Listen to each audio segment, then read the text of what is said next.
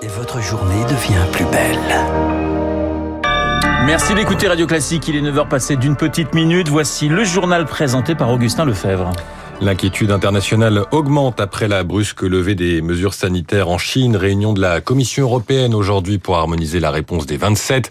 Le président français Emmanuel Macron a demandé au gouvernement de réfléchir à des mesures de protection adaptées. Les États-Unis vont demander un test négatif à tout voyageur arrivant euh, du pays.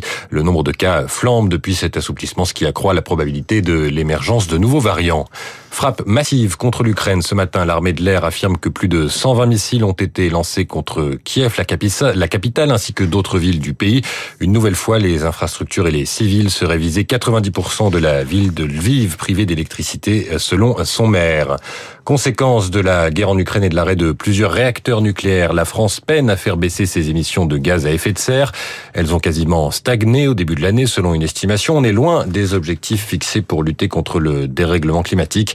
L'année dernière, la justice avait donné jusqu'à samedi à l'État pour agir efficacement. Les ONG à l'origine de la procédure demandent maintenant des pénalités financières. Après un an et demi dans l'opposition, retour au pouvoir pour Benjamin Netanyahou. L'homme politique israélien présente aujourd'hui son gouvernement. Il est déjà considéré par les experts comme le plus à droite de l'histoire de l'État hébreu, alors que le dirigeant a dû s'allier avec des partis ultra-orthodoxes. Et puis, la Ligue 1 a repris hier après l'interruption du Haut Mondial. Victoire du PSG contre Strasbourg de buts Les Parisiens peuvent remercier leur attaquant Kylian Mbappé qui a marqué hier. Il s'est confié aussi sur cette finale perdue face à l'Argentine. Après, il a vécu des heures compliquées. Je pense que je ne vais jamais le digérer, dit-il. 9h03 sur Radio Classique. On termine avec un point à la Bourse de Paris avec Marjorie Ancelot d'Investir, le journal des finances. Bonjour Marjorie, comment s'annonce la journée?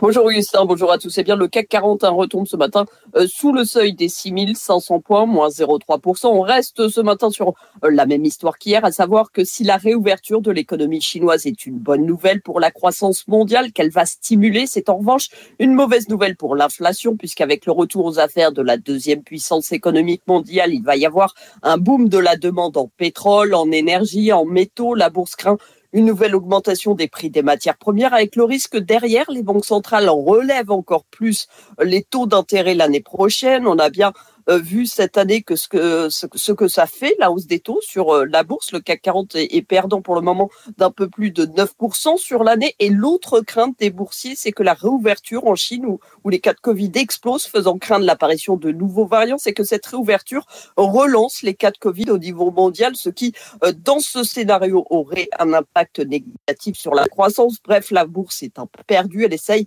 en ce moment d'évaluer l'impact de la réouverture de la Chine sur l'économie mondiale. Merci Marjorie, Marjorie Ancelot pour faire le point sur la Bourse de Paris. Et merci Augustin.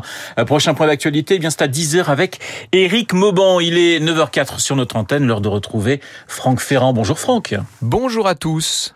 Nous allons batifoler, si j'ose dire, en compagnie d'une de nos plus grandes épistolières, peut-être la sainte patronne de tous ceux qui continuent à écrire des lettres ou qui font de très longs textos. Je parle bien sûr